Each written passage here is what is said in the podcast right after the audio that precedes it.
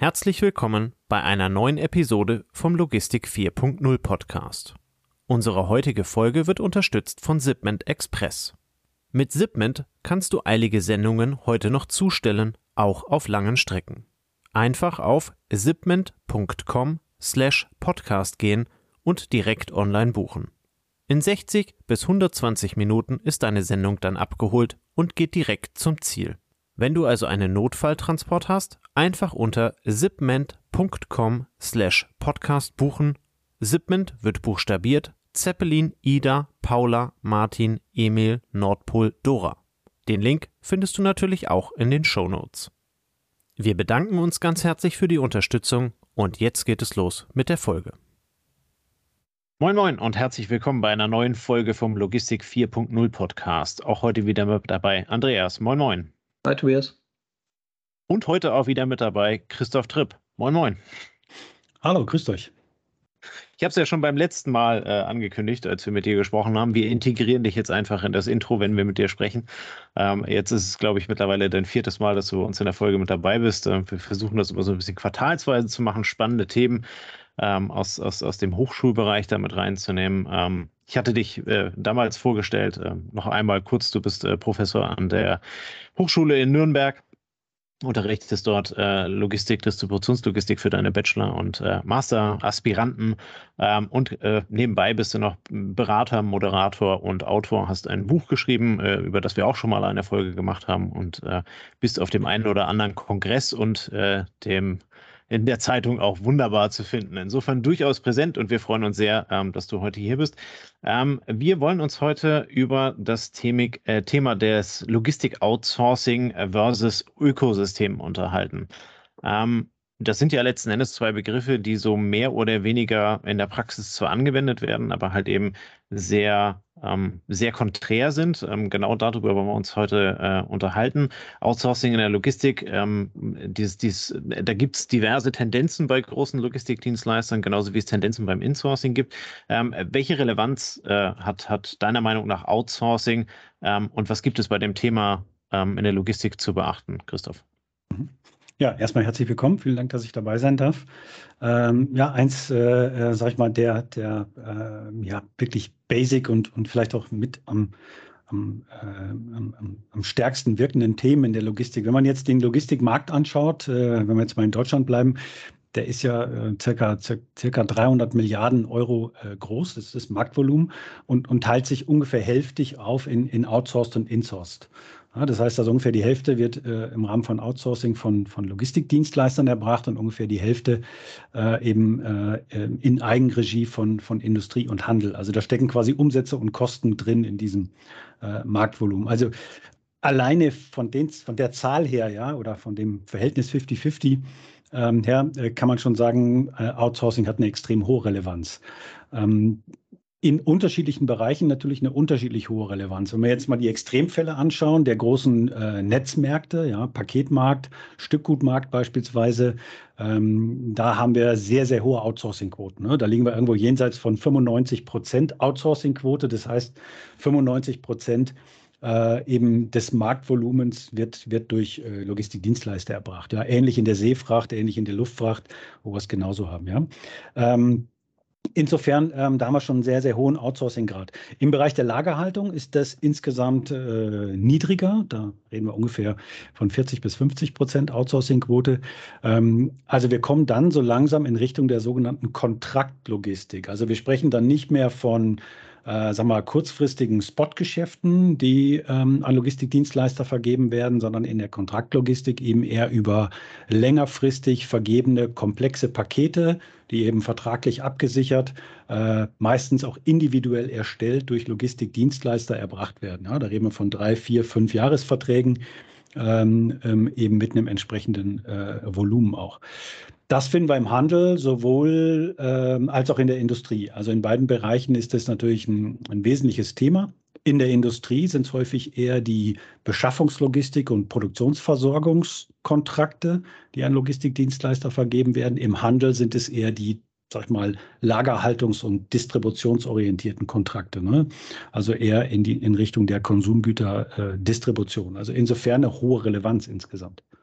Also ein Beispiel vielleicht, wenn sich ein Snowboard-Hersteller oder ein Anbieter für Wintersport oder ein e ein E-Commercer, der Wintersport sich auf die Fahnen geschrieben hat, äh, entscheidet, ich mache die Logistik nicht selber, dann sucht er sich einen Fiege, einen Logwin, einen Avato, der für ihn das Fulfillment übernimmt und er kümmert sich um den Absatzkanal, kann man sagen. Ne? Er ist die Schnittstelle zum Kunden. Ganz genau. Also wir, wir haben ja auch unterschiedliche, unterschiedliche Wellen gehabt jetzt so in den letzten Jahren. Das war ganz interessant zu, zu beobachten. Ne? Ähm, weiß nicht, wir, sind ja ungefähr in einem Altersbereich. Also ich kann mich noch erinnern, 2001, da war so die erste Börsen, äh, Euphorie, neue Marktstories, die da so aufkamen. Und da wurden viele tolle Geschäftsmodelle, auch im Onlinehandel eben schon äh, als, als Mega-Wachstumsmodelle gefeiert. Die sind dann leider irgendwie aus dem Markt ausgeschieden. Und so ab 2005, spätestens ab 2007 mit dem äh, mit dem Apple iPhone kamen diese, diese Online-Handelsmodelle viel, viel stärker in Gang. Und, und das war die Zeit, wo Outsourcing eigentlich zum ersten Mal so einen, so einen richtigen Push bekommen hat im Bereich E-Com äh, und Handel, ja, weil, weil einfach viele Händler, auch gerade Stationärhändler, sehr schnell eine Lösung gebraucht haben, wenig Kompetenz gehabt haben, viel Unsicherheit gehabt haben, wie wird sich dieser E-Com-Kanal äh, entwickeln ähm, und, und tatsächlich auch kein Geld in irgendetwas investieren wollten, wo, wo sozusagen kein schneller ROI, äh, kein Return on Invest äh, ähm, schnell zu erzielen war. Ne? Das war so die erste große Welle. Da, waren die Outsourcing-Geschäfte für die Dienstleister, ja, wir sagen so traditionell Pick and Pack, ja, also das war wirklich auf die physische, operative Logistikabwicklung ähm, sehr stark fokussiert. Ne? Und und, und das, das ging tatsächlich einige Jahre und, und sag mal, wir haben dann gemerkt, so ab 2014, 2015 ähm, da fing die Zeit an, wo offensichtlich die, ähm, die Händler immer mehr Sicherheit gehabt haben, dass der Online-Kanal tatsächlich einer ist, der Bestand hat. Ja, und auch signifikante Mengenvolumen äh, mittlerweile online abgewickelt wurden. Und dann haben einige größere Händler ihre Logistik wieder in die eigene Hand genommen und gesagt haben, naja, das können wir selber, das ist Kernkompetenz, ähm, da müssen wir selber investieren. Äh, wir wissen mittlerweile, wie es geht, äh, wir wollen Kundenhoheit haben und so weiter.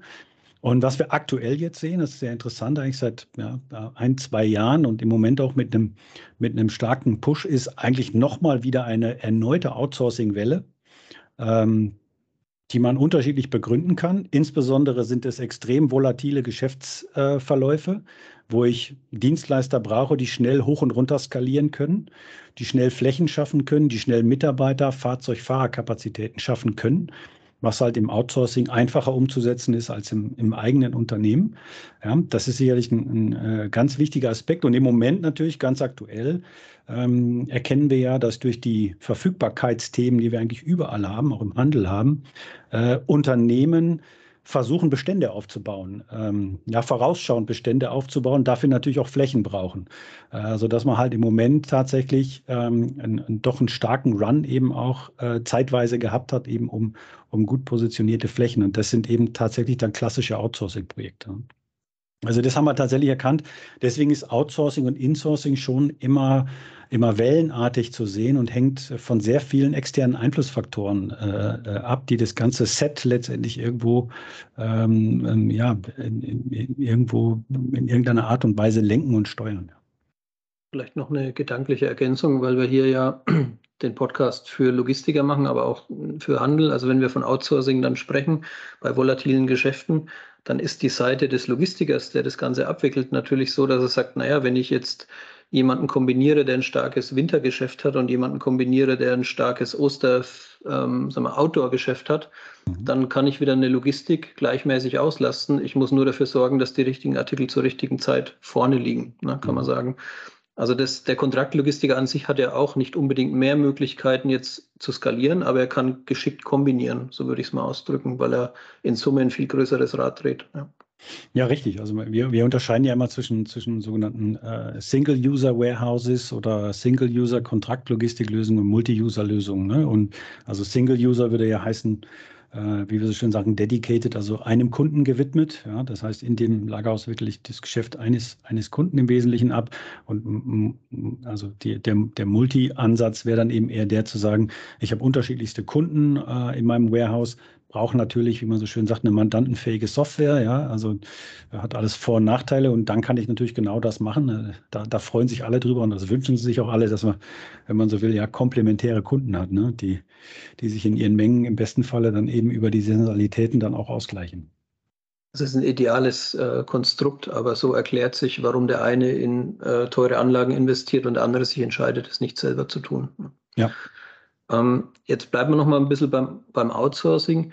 Ähm, aus deiner Sicht zusammenfassend, was spricht dafür, was spricht dagegen, wenn man jetzt für, wenn man jetzt für sich selber überlegt, welche, welche Fragen sollte man sich denn stellen, mhm. ja, um zu einer Entscheidung zu kommen, ob es für einen selber eher in, den, in die Richtung geht oder in die?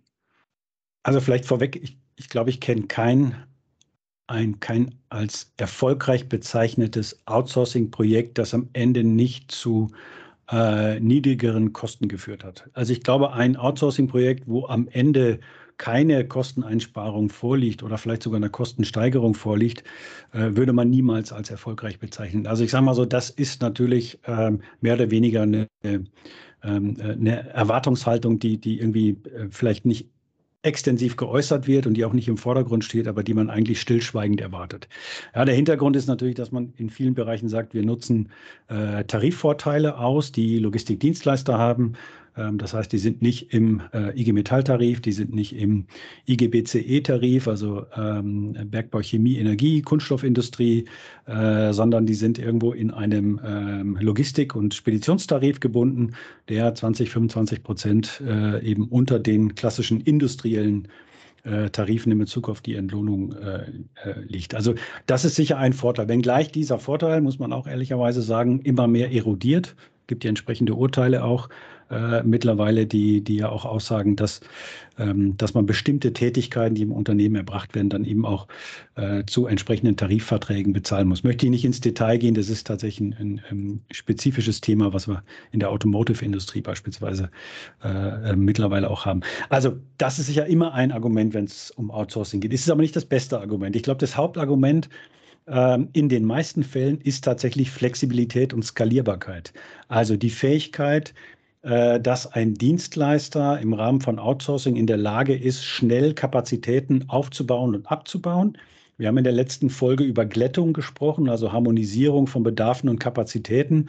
Und das ist halt sehr gut oder besser möglich durch äh, Logistikdienstleister. Das heißt, ich transferiere als Händler dieses Auslastungs- und Kostenrisiko an die Dienstleister und übergebe denen diese Aufgabe, das, das eben zu übernehmen.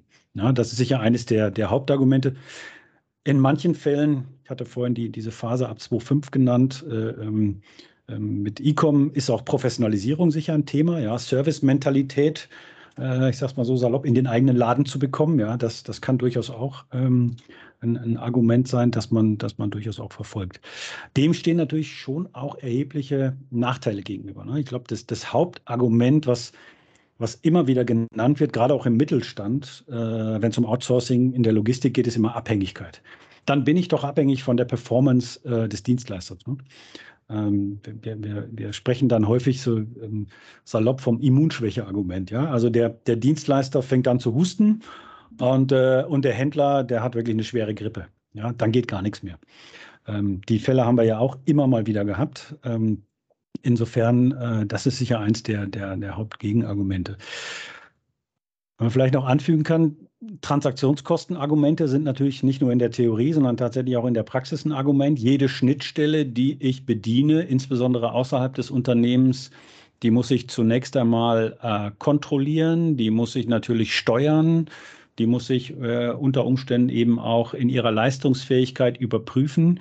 Also all das sind natürlich schon auch Argumente, die, die äh, sag mal, gegen, gegen Fremdvergaben äh, sprechen. Und ein letzter Punkt, ähm, weil es tatsächlich im Moment sehr relevant ist, ähm, weil wir eben Gegentendenzen zu Outsourcing im Markt eben durchaus auch sehen, ist natürlich das Argument der Kundenhoheit und der Datenhoheit, das immer wichtiger wird, insbesondere bei Händlern. Ja, das heißt, durch die Fremdvergabe bestimmter logistischer Leistungen verliere ich natürlich die Hoheit über entsprechendes Kundenverhalten, Einkaufsverhalten, vielleicht sogar auch Feedback von Kunden, wenn ich den Kundenservice noch mit fremd vergebe ähm, und verliere sozusagen diese, diese direkte Schnittstelle zum Kunden. Und das kann natürlich ein, ein wesentliches Argument sein.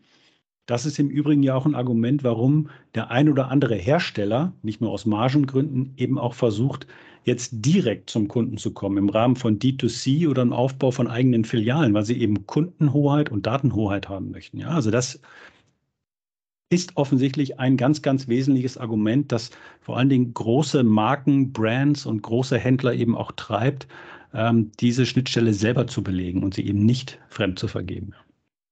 Vielleicht, vielleicht da noch eine Ergänzung.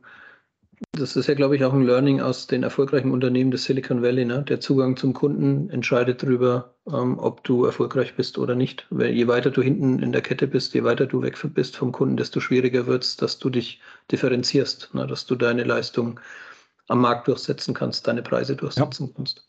Ich meine, wir haben, wir haben vergleichbare Diskussionen, äh, Andreas, äh, äh in, der, in der Speditionsbranche, ne? wo, die, wo die zahlreichen Plattformen in den Markt gekommen sind, die sozusagen irgendwie ein Matching machen von, von algorithmusgetriebenes Matching von Angebot und Nachfrage im Bereich Transporten, im Bereich äh, von Lagerflächen, im Bereich von Personal beispielsweise. Und wo genau die Spediteure natürlich in Bezug auf die Transporte jetzt genau diese Angst haben, äh, die belegen jetzt die Schnittstelle, die wir vorher gehabt haben. Ja, also diese Diskussion, die scheint in unserer doch sehr datengetriebenen Welt äh, immer wichtiger zu werden. Ne? Und die Erkenntnis, dass man das besser beherrschen kann, wenn man es in die eigene Hand nimmt, äh, glaube ich, die, die hat sich mittlerweile durchgesetzt, ja. Okay, ähm, so ein bisschen um das Thema Outsourcing abzurunden. Ähm, Gibt es dir nochmal groben, eine grobe Prozessübersicht, wie du aus deiner Erfahrung sagst, läuft Outsourcing ab? Also kann ganz grob sein, ganz kurz, nur dann, damit wir die, die relevanten Vokabeln mal kurz erwähnt haben, kann man mhm. sagen und ähm, dann schwenken wir über auf, auf das Gegenthema. Ja. Mhm. Also wenn wir jetzt, äh, wenn wir uns konzentrieren auf, auf Kontraktlogistik, also sozusagen die längerfristigen Verträge, ne, ähm, dann, dann ist natürlich auch klar, wenn ich jetzt irgendwie, sag mal, langfristig eine Bindung eingehe mit einem Partner, dann, dann heißt es eben auch, dass ich eigentlich in den vorgelagerten Prozess der der Auswahl und der Suche und der Bewertung potenzieller Partner eben auch, auch wirklich viel mehr Power, viel mehr Detail und, und, und äh, sag mal, viel mehr Aufmerksamkeit diesem Prozess schenken muss. Ne? Ähm, das heißt, ähm, dass man eigentlich in der, in, der, in der ersten Phase grundsätzlich bei derartigen Outsourcing-Projekten aus Handels- oder industrieller Sicht eben heraus meistens eine Phase hat, in der man zumindest erstmal, äh, ich sag mal, eine Phase hat der ähm, der mit sich selbst Beschäftigung, so würde ich es mal formulieren. Ja, das heißt also, man muss sich erstmal intern klar werden, äh, wo stehen wir eigentlich? Was können wir, was können wir nicht? Was haben wir an Unterlagen? Was ist niedergeschrieben? Was ist nicht niedergeschrieben? Was gibt es alles an Problemen und Herausforderungen und wie wird es, wie wird es sozusagen eingeschätzt? Ja? Äh, bis man dann überhaupt erstmal zu der Erkenntnis kommt, ähm, wir wagen uns an eine Ausschreibung. Dann geht es im Normalfall so los, dass man äh, mit dem sogenannten RFI, also Request for Information, äh, im Prinzip eine bestimmte ähm, Auswahl an Dienstleistern, in dem Fall eher grob gestreut, äh, darüber informiert, dass man ein Outsourcing-Projekt plant mit groben Rahmendaten. Und die Dienstleister werden dann aufgefordert, also der große Kreis an Dienstleistern wird aufgefordert, ähm, Informationen abzugeben über das Unternehmen, über ähnliche Projekte, über Erfahrung, über Know-how, über Mitarbeiter, vielleicht auch schon über mögliche Lagerstandorte, die man nutzen könnte und die grundlegende Bereitschaft, ähm, an einer Ausschreibung teilzuhaben. Ja. Also das Ganze wird intern bewertet und aus dieser großen Auswahl wird dann äh, wie in so einem Filterprozess ähm, im Prinzip eine, eine, kleinere Auswahl, an die dann die konkrete Aufforderung zur Angebotsabgabe geht, das sogenannte RFQ. Ja, Request for äh, Quotation. Das heißt also, jetzt muss ich, äh, bin ich ganz konkret aufgefordert, einen kleineren Kreis von Dienstleistern im Prinzip detaillierte Ausschreibungsunterlagen zukommen zu lassen. Was habe ich vor? Wie läuft meine Logistik ab? Mit welcher IT wird gearbeitet? Äh, wie sieht das gesamte Logistikkonzept aus? Welche Technikerwartungen habe ich? Welche Lieferservice-Erwartungen habe ich? Und, und, und, und. Ja? Also ich brauche eine, eine umfassende Ausschreibungsunterlage. Die wird im Übrigen, äh, wenn man die Dienstleister fragt, immer mit Abstand am meisten kritisiert, weil aus Sicht der Dienstleister häufig die nicht detailliert und genau genug ist. Ja, hat sich aber über die Jahre hinweg deutlich, äh, deutlich verbessert. So, auf Basis ähm, der Ausschreibungsunterlagen versucht der Dienstleister ein Angebot zu erstellen. Je nachdem, manchmal hat er Rückfragemöglichkeiten, manchmal kann man das über Plattformen, kann man Fragen platzieren, manchmal telefonisch, manchmal per E-Mail, manchmal gar nicht ähm, muss dann ein Angebot abgeben und dieses Angebot wird dann eben entsprechend bewertet, priorisiert. Und dann haben wir am Ende aus der Longlist eine Shortlist gemacht. Ja, auf der stehen dann zwei, drei Unternehmen, ähm, denen man das Projekt zutrauen würde, äh, und mit denen man dann in intensivere Verhandlungen geht. Ja? Ähm, gut, am Ende sollte ein Partner, hoffentlich der richtige, übrig bleiben, äh, mit dem man dann eben die Implementierung plant. Insgesamt muss man im Normalfall, je nachdem, ob Immobilie vorhanden ist, ob Fläche vorhanden ist, ob gebaut werden muss, irgendwo einen Zeitrahmen einplanen zwischen sechs und zwölf Monaten, ja, von der Initiierung letztendlich bis, bis zur Umsetzung, gegebenenfalls je nach, je nach Verzögerung im Bau vielleicht auch nochmal drei, vier, fünf Monate äh, länger. Aber das ist so die, die Frist ne? ähm, und, und der Zeitrahmen, den man, den man einplanen äh, muss. Ja, also finde ich sehr gut als, als Basisinfo. Was sich dann anschließt in der Praxis, sind häufig noch taktisch-strategische Überlegungen. Na, gehe ich auf einen Dienstleister, gehe ich auf mehrere Dienstleister? Wir hatten vorhin das Thema Skalierbarkeit. Gehe ich auf einen Dienstleister, der nur für mich ein maßgeschneidertes Angebot bietet, ist die Skalierbarkeit wieder ein Stück begrenzt. Splitte ich auf verschiedene Dienstleister, habe ich die Möglichkeit, mit verschiedenen Herausforderungen im Volumen und so ähm, unterschiedlich umzugehen, je nachdem, was dort noch an Netzwerkstrukturen hinten dran hängt. Und äh, so gilt es dann halt für jeden, sich zu überlegen, was passt denn zu meinem Geschäft. Ne? Mhm. Ähm, das hat sich jetzt auch alles relativ technisch angehört. Ich glaube, es spielt auch eine Rolle, welche, welche Kulturen herrschen in den Unternehmen, welche Unternehmensgröße. Ist das ein Match mit meiner Unternehmensgröße? Kann das Startup mit fünf Personen ähm, auf einen großen Kontraktlogistiker zugehen und sagen, äh, wollen wir da zusammenarbeiten? Ist das dann ein Agieren auf Augenhöhe? Mhm. Also ich, ich finde es ein mega spannendes Thema. Es ist ein, Matchmaking, ne? es ist wie eine Partnerwahl, ähm, die sich erstmal sehr stark aus Fakten herleiten lässt, aber am Ende dann auch die weichen Faktoren mit einfließen sollten. Ja. Extrem wichtig, was du sagst, bin ich, bin ich ja, absolut voll bei dir. Ähm, ähm was, was halt wichtig ist, ist eben, und, und das, das stellen wir immer wieder fest, wenn, wenn, wenn Outsourcing-Projekte angegangen werden, ich hatte ganz am Anfang gesagt, so diese Selbstbeschäftigungsphase. Also man muss intern im Unternehmen, glaube ich, viele Entscheidungen vordenken. Ähm, beispielsweise eine ganz wichtige Entscheidung ist, ähm, was für eine Art von Partner kommt denn grundsätzlich für mich in Frage? Ja, das ist das, was du gerade gesagt hast. Ja. Ähm, will ich einen Konzerndienstleister, will ich einen Branchenspezialisten, äh, will ich, sage ich mal, einen Kirchturmspediteur, der, der, der lokal und regional stark verwurzelt ist, ähm, oder will ich irgendwie einen total flexiblen und ganz kleinen äh, haben, mit dem ich zusammenarbeite? Also das muss man sich sicher vorher überlegen. Ne? Die, das ist tatsächlich unglaublich wichtig ähm, für den Erfolg des Projektes, dieser, dieser Cultural Fit, ja, dass, dass das irgendwie zusammengeht, weil ja letztendlich operativ die Mitarbeiter äh, ja im, im, im Prinzip, äh, sag ich mal, Hand in Hand arbeiten müssen, teilweise direkt nebeneinander, miteinander arbeiten müssen, unabhängig davon, in welchem Unternehmen sie sind. Ne? Also das ist tatsächlich unglaublich, unglaublich wichtig. Was vielleicht noch erwähnt werden sollte, glaube ich, ist, dass man natürlich die die, die Steuerung des Dienstleisters und die Zusammenarbeit, ja, dass, dass natürlich das schon auch ein, ein echter Erfolgsfaktor ist, wie gehe ich eigentlich mit dem Dienstleister um. Ähm, und und äh, jetzt nicht so, dass das immer alles nur heile Welt ist, ähm, aber man muss natürlich schon dem Dienstleister die Möglichkeit auch geben zu atmen. Ja? Äh, und das Projekt muss natürlich wie bei jeder Zusammenarbeit muss beiden Spaß machen. Äh, und, und das heißt natürlich am Ende eben auch, ich, ich muss dem Dienstleister natürlich auch äh, in irgendeiner Form auch eine, eine Marge äh, eingestehen. Ja, ich kenne Studien, wo eines der größten Risiken von Outsourcing-Projekten wurde dann von Verladern, wurde die Marge genannt. Ja. Also ich meine, das ist natürlich völliger Quatsch, weil natürlich müssen beide Spaß dran haben und auch der Dienstleister muss eine ordentliche Marge haben. Die Frage ist natürlich, wie steuere ich das? und wie animiere ich ihn, wie gebe ich Leistungsanreize für eine gute Performance. Ja, das ist tatsächlich eher wichtig.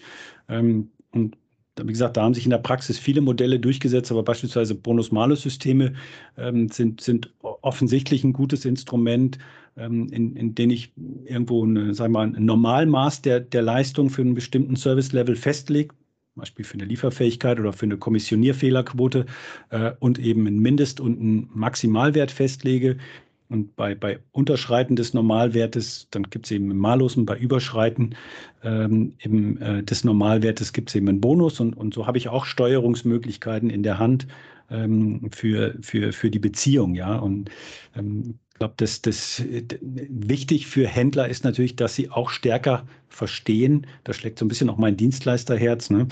Ähm, sozusagen, dass auch dem Dienstleister ähm, dieses Projekt und diese Umsetzung eben auch ähm, ähm, ja, die auch für ihn geschäftlich interessant ist, ja. Und nicht nur für den Händler. Also der Dienstleister hat ein hohes Interesse für seinen Kunden, das Richtige zu tun. Die Schwierigkeit besteht eher darin, zu übertragen, was dem Kunden wichtig ist. Ne? Also dem klarzumachen, was sind unsere gemeinsamen Ziele, ist ja fast ähnlich wie in der Mitarbeiterführung. Ziele vereinbaren, ähm, die versachlichen und dann in der, in der Besprechung von Schlechtleistung oder von Underperformance zu überlegen, wie können wir beide gemeinsam besser werden. Aber da können wir eine extra Folge wahrscheinlich drüber machen. Deshalb schwenken wir jetzt mal auf das andere Thema, ähm, die andere Seite. Ähm, du hast es in der Vorbereitung Make-Strategien genannt. Wir haben jetzt, wir haben jetzt hier die Folge ähm, Outsourcing versus Ökosysteme genannt. Jetzt gucken wir mal auf die andere Seite, nämlich die Tendenz dazu, nicht outzusourcen, sondern das Gegenteil zu tun, ähm, Glieder der Prozesskette zu sich selbst zu holen. Ähm, kannst du da mal ähm, ja, einen ersten Start zu geben, vielleicht ein paar Beispiele nennen, wo du mhm. sagst, da ist es deutlichst zu erkennen, dass Outsourcing nicht für alle der Weg ist. Mhm. Also wenn man jetzt den Handel betrachtet, ähm, dann, dann ist ja eins äh, echt interessant und auch offensichtlich ähm, in, den, in den letzten Jahren, vielleicht sogar mehr als zehn Jahren gewesen, äh, im Vergleich mit der Industrie ähm, hat der Handel eigentlich schon seit vielen, vielen Jahren intensive Vertikalisierung betrieben. Ja, währenddessen die Industrie äh, häufig Wertschöpfung ausgelagert hat, ähm, an vor- oder nachgelagerte Stellen hat der Handel eigentlich eher Wertschöpfung integriert. Und das sukzessive in den letzten Jahren aus unterschiedlichsten Gründen. Ja, wir nennen das dann die, die sogenannte Upstream- oder Downstream-Vertikalisierung. Also Upstream heißt in Richtung der Lieferanten und Downstream in Richtung der Kunden. Ganz konkrete Beispiele. Ähm, also ein Unternehmen, das in dem Bereich sehr, sehr aktiv ist, im Bereich der Vertikalisierung, ist, ist zum Beispiel die Schwarzgruppe mit Lidl und Kaufland, ja, die ja so eine eigene Wasserproduktion haben, die eine eigene Recyclingverarbeitung haben, eine eigene ähm, eine eigene Kaffeeproduktion haben, die eine eigene Schokoladen- und Printenproduktion haben, die mittlerweile ein eigenes äh, Papierverarbeitungsunternehmen haben. Also die wirklich in Upstream-Vertikalisierung in den letzten Jahren stark investiert haben. Oder Rewe mit einer eigenen Fleischproduktion. Wir können unendlich viele Beispiele nennen. Ja, oder vielleicht sogar auch Zara mit teilweise eigener Bekleidungsproduktion eben auch. Also da haben wir ganz viele Beispiele an, an Upstream-Vertikalisierung. Downstream zum Kunden passiert natürlich auch einiges. Ne? Wenn man in die Stores reingeht, ähm, beispielsweise die Möglichkeiten bei Obi ähm, ähm, zum Beispiel den Garten planen zu lassen oder äh, Handwerkerservice zu buchen. Ja? Das sind natürlich auch alles Maßnahmen, die weiter in Richtung ähm, des Kunden verlaufen. Ja? Genauso wie bei den Herstellern, bei den großen Marken Adidas, Nike, eben der Aufbau von eigenen Stores ist auch nichts anderes als eine Art von Downstream-Vertikalisierung in Richtung des Kunden. So. Wenn man das jetzt vor Augen hat und man sieht jetzt die, die großen, insbesondere die online getriebenen Händler, äh, wie Amazon und Walmart und Alibaba und JD und teilweise auch andere, Target, Kroger, Asta, Ocado und andere in, in UK, ähm, dann sehen wir natürlich bei den Unternehmen im Moment eine sehr, sehr starke Tendenz, ähm, in die eigene logistische Infrastruktur zu investieren. Bei einigen sind es im Wesentlichen internationale Logistikstandorte. Bei den ganz großen, wie zum Beispiel bei Amazon und Walmart, ist es im Moment eben auch ein massiver Invest auch in die letzte Meile. Das, was wir in Deutschland sehen, hat Amazon ja vor vielen Jahren schon in den USA gemacht und auch in Großbritannien gemacht, der Aufbau der letzten Meile. Man wartet jetzt drauf, ne? die Trailer stehen in den Häfen schon bereit. Offensichtlich, dass das Speditionsnetzwerk sozusagen auch in Deutschland äh, jetzt aufgenommen wird. Aber sie investieren also sehr stark, äh, wenn, sie, wenn man so will, in den gesamten logistischen Abwicklungsprozess. Das ist ein Stück weit neu, ja dass im Prinzip ein Unternehmen die Vorteile von Outsourcing, insbesondere dieser Transfer ähm, von, von, von, von Investitionen auf Logistikdienstleister und auch diese Frage, sag ich mal, der, der Skalierbarkeit äh, offensichtlich nicht mehr so stark wirkt wie andere Argumente. Das heißt, es muss andere Argumente geben, die, die irgendwie besonders intensiv sind.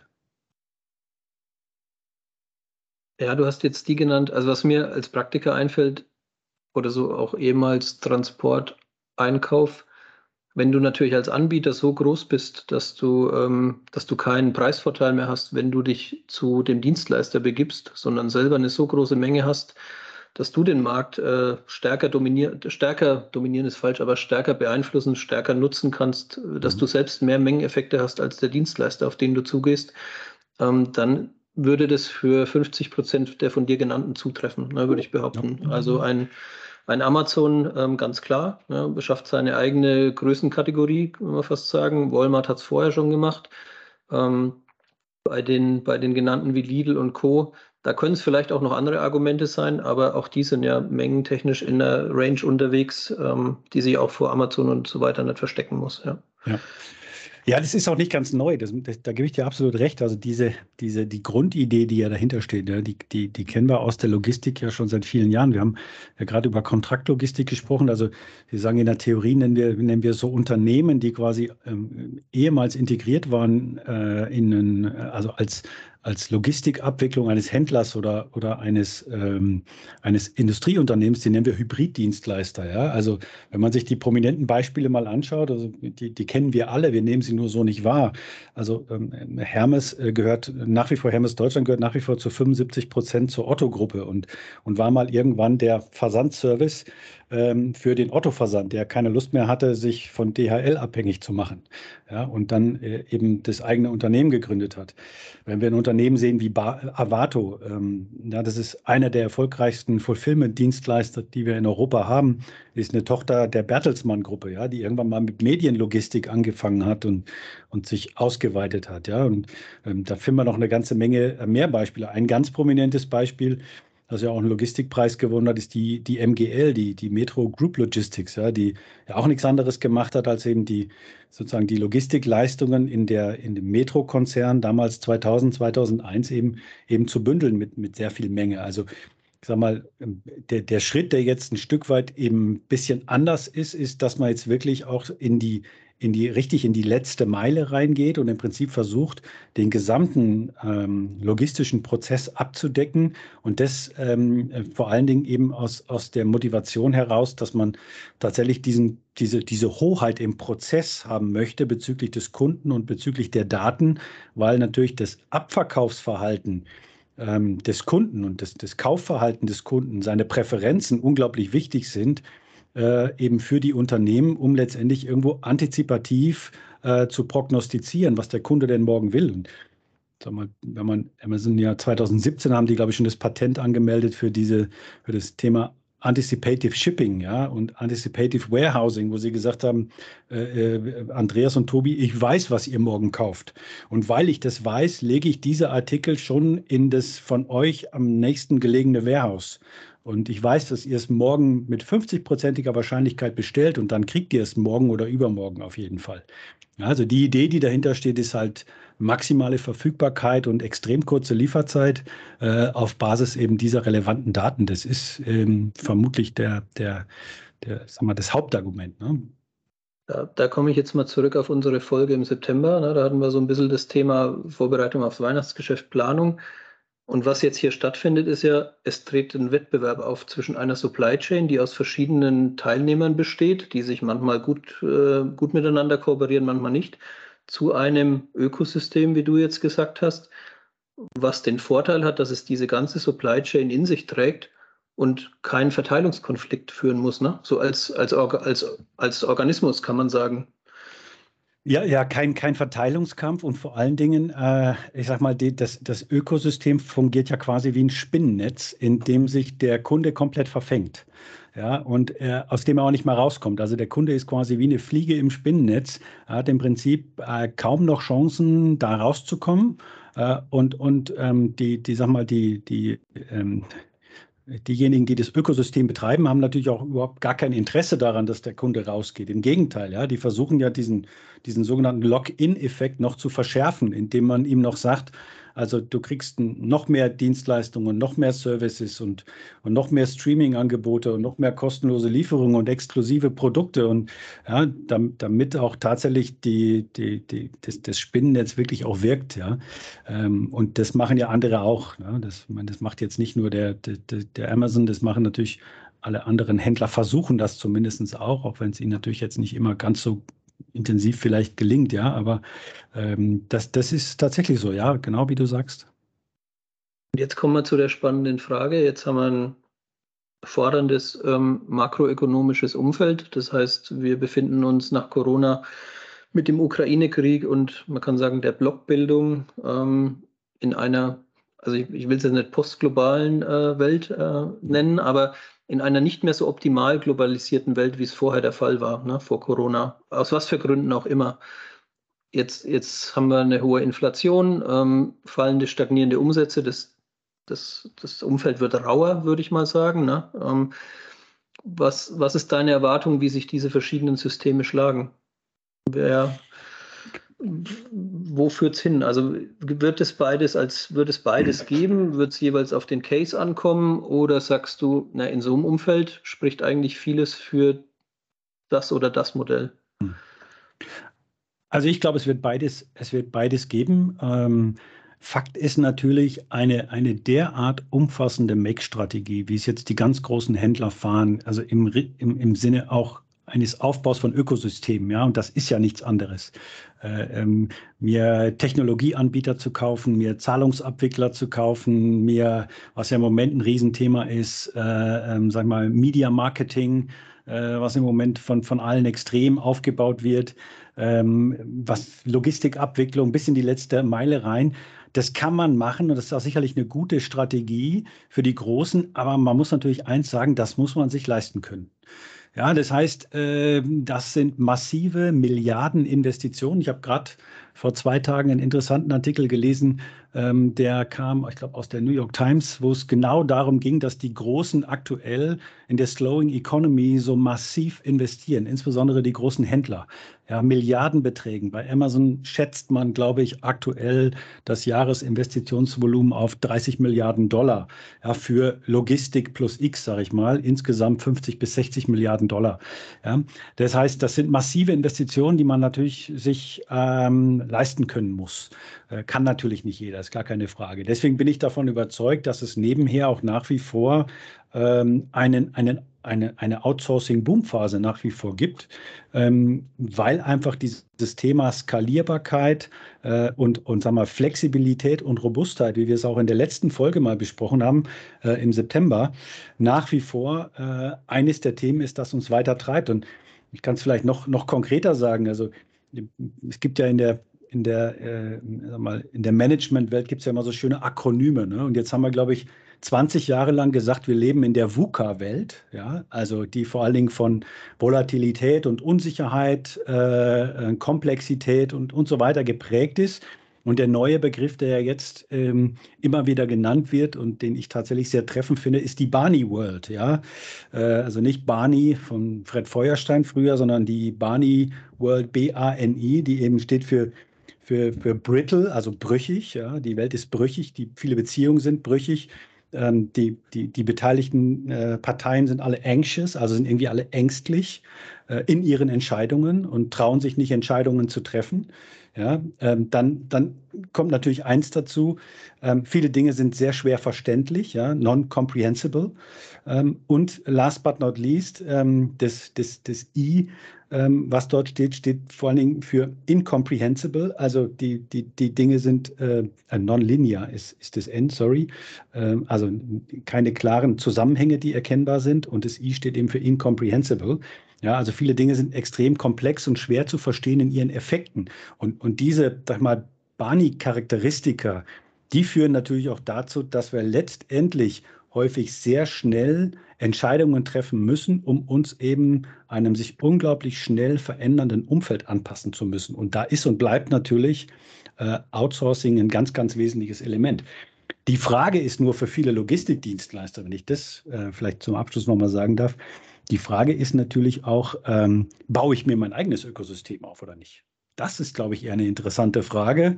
Ähm, ich muss ja nicht immer nur darauf warten, dass das die großen Händler machen, sondern die Frage ist eben auch, kann ich das nicht als Logistikdienstleister vielleicht auch machen und mir mein eigenes Ökosystem äh, aufbauen aus unterschiedlichen Unternehmen? Und das erinnert mich tatsächlich an eine Frage, die, mit der ich mich zuletzt beschäftigt habe während meines Studiums. Denn da habe ich tatsächlich meine Diplomarbeit über virtuelle Unternehmen geschrieben.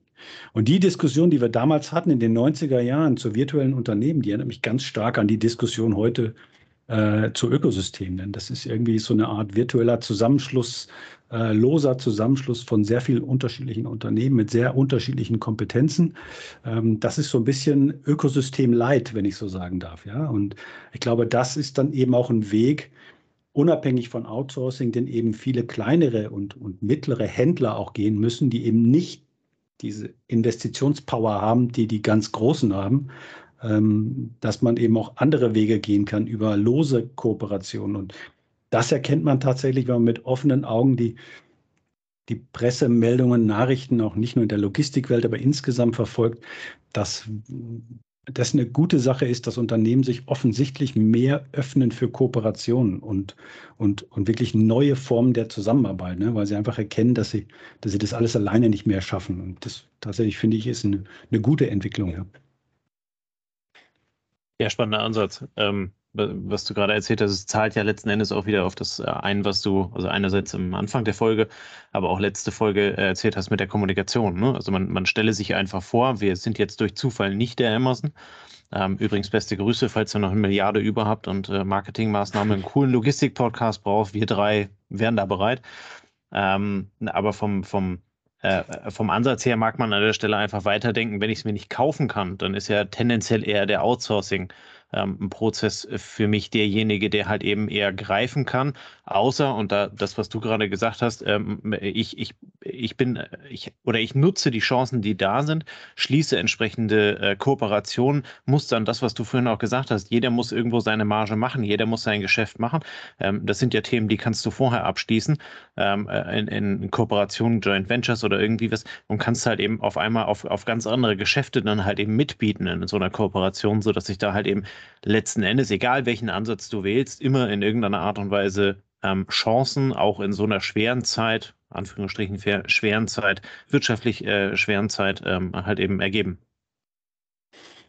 Ja, äh, bin ich bei dir. Die, die drei Optionen stehen immer zur Verfügung. Äh, äh Make, Buy oder Corporate ja, mit, mit allen Vor- und Nachteilen in Bezug auf, auf, auf Geschwindigkeit, Abhängigkeit, äh, ähm, Risiko und, und äh, sag mal, äh, Erfolgsteilung. Ne? Äh, das muss man für sich abwägen. Aber der, ähm, sag mal, es gibt ein, ein, das ist, glaube ich, ganz wichtig, das nochmal mitzunehmen. Es gibt irgendwie auch einen Zwischenweg zwischen, zwischen Make or Buy. Ne? Also hm. ähm, da, da ist ein, ein, ein, großes Kontinuum an Möglichkeiten, äh, egal wie wir es jetzt nennen. Ne? Die Welt braucht Schlagworte. Weiß ich nicht, vielleicht sind die, ist das sozusagen jetzt ab heute das Revival der virtuellen Unternehmen, keine Ahnung. Aber das, das sozusagen hat mich, hat mich sehr stark an die Diskussion erinnert. Dann solltest du deine Abschlussarbeit vielleicht noch wieder als Buch rausbringen. Dann wird es ein Bestseller auf Amazon. Und ich schreibe es auf meine To-Do-Liste. Sehr gut. Super. Ähm, jetzt sind wir mittlerweile beim, beim ich glaube, beim vierten Podcast. Äh, du kennst die obligatorische Abschluss, äh, Abschlussfrage. Beim letzten Mal haben wir sie schon verändert, äh, haben sie in die Richtung äh, Medium oder Money verändert. Äh, wozu tendierst du denn heute? Was nehme ich denn heute? Ich glaube, heute äh, nehme ich mal äh, Medium. Beim letzten Mal hatte ich, äh, hatte ich Money, ähm, wobei ich überhaupt noch gar nicht weiß, was ich euch antworten soll. Das ist gut, dann kann ich nämlich die Frage stellen, du kannst drüber nachdenken und äh, kannst dann wie aus der Pistole geschossen kommen. Ähm, Gibt es äh, gibt's ein Medium, was dich in, in der letzten Zeit äh, beeinflusst, inspiriert hat? Ähm, Gibt es äh, vielleicht etwas, an dem du selber arbeitest, was du dir für das nächste Jahr vorgenommen hast, äh, was dich inspirieren wird? Das war ja so ein bisschen beim letzten Mal die Antwort, äh, selber lernen, selber wachsen. Ähm, kannst du da irgendwas mit unseren Zuhörern ähm, teilen, was dich da inspiriert? Also was mich, was mich ja persönlich äh, ähm, immer wieder extrem ähm, ähm, inspiriert, das, das muss ich tatsächlich sagen, sind, ähm, sind, sind unterschiedliche Formen ähm, ähm, von tatsächlich fachfremden Podcasts. ich bin jetzt da gar nicht festgelegt auf einen, äh, auf einen Podcast. Was ich total interessant finde, ist, ich glaube, es gibt einen Podcast von der, von der äh, Zeit, der der sozusagen ähm, äh, genau dann beendet wird, wenn man, wenn ein, ein, ein vorher festgelegtes äh, Buzzword äh, in dem Podcast fällt. Ja, also wenn irgendeiner ähm, der Beteiligten dieses Buzzword nennt, ist der Podcast sofort beendet. Das finde ich tatsächlich total interessant, weil man ähm, äh, weil man sich, glaube ich, echt extrem fokussieren muss ähm, äh, auf das, was man sagt und vor allem das, was man nicht sagen möchte. Hm. Ähm, insofern finde ich, ne, find ich eine tolle Idee, finde ich ein tolles Medium. ähm, müssen wir vielleicht mal drüber nachdenken. Vielleicht ähm, sollte man das mal beim Wort Logistik machen oder so. Ne? Zumindest mal für eine, für eine Folge. Ja, für ein, das wird dann die Kurzfolge, ja. Ich wollte gerade sagen, also äh, gerade da wir heute mit Buzzwords um uns geschmissen haben, äh, mit, mit Outsourcing und Ökosystem, wäre die Folge hier keine zwei Minuten lang gewesen. Aber gut, äh, wir, wir, wir haben es dann doch noch etwas äh, erweitert, haben vor allen Dingen die Vorteile und die Nachteile der beiden Systeme ähm, gegeneinander ausgespielt. Ähm, Christoph, du hast es erklärt, äh, hast, hast viele Praxisbeispiele damit reingebracht, sodass es, glaube ich, sehr anschaulich geworden ist. Ähm, in diesem Sinne, ähm, vielen lieben Dank für deine Zeit. Vielen Dank für alles, was du mitgebracht hast. Ähm, wir, liebe Hörer, hören uns nächste Woche Freitag wieder, wie gewohnt, gleiche Zeit, gleicher Ort. Und in dem Sinne wünschen wir euch ein schönes Wochenende, macht was draus und bis nächste Woche. Bis dann. Ciao, ciao. Bis dann. Ciao. Servus. Das war eine neue Folge des Logistik 4.0 Podcasts. Wir möchten dir helfen, neue Themen im Bereich der Logistik zu entdecken zukünftige Entwicklungen und Trends kennenzulernen und dich mit anderen Logistikern zu vernetzen. Um regelmäßig zu neuen Folgen informiert zu werden, werde Mitglied in unserer Gruppe Logistik 4.0 auf LinkedIn oder folge den Logistik 4.0 Profilen auf Twitter, Facebook oder Instagram. Unsere Folgen werden mit Hilfe unserer Patreons produziert. Besonderer Dank gilt dabei unserem Patreon 4.0 der Firma Bord. Weitere Informationen, wie auch du unseren Podcast unterstützen kannst, findest du auf unserer Homepage logistik4.0.de. Hast du einen interessanten Themenvorschlag oder möchtest du dich als Interviewgast bewerben, kontaktiere uns per Mail an logistik4.0 at gmail.com. Bei persönlichen Kontaktanfragen an uns schreib uns gerne dein Anliegen dazu, damit wir wissen, wie wir diese Anfrage einordnen können und dich unter dem täglichen Spam schnell herausfischen können. Vielen Dank und weiterhin viel Spaß mit unserem Logistik 4.0 Podcast. Unsere heutige Folge wird unterstützt von Zipment Express. Mit Zipment kannst du eilige Sendungen heute noch zustellen, auch auf langen Strecken.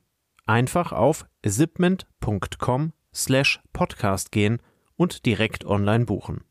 In 60 bis 120 Minuten ist deine Sendung dann abgeholt und geht direkt zum Ziel. Wenn du also einen Notfalltransport hast, einfach unter zipment.com slash podcast buchen. Zipment wird buchstabiert Zeppelin, Ida, Paula, Martin, Emil, Nordpol, Dora. Den Link findest du natürlich auch in den Show Notes.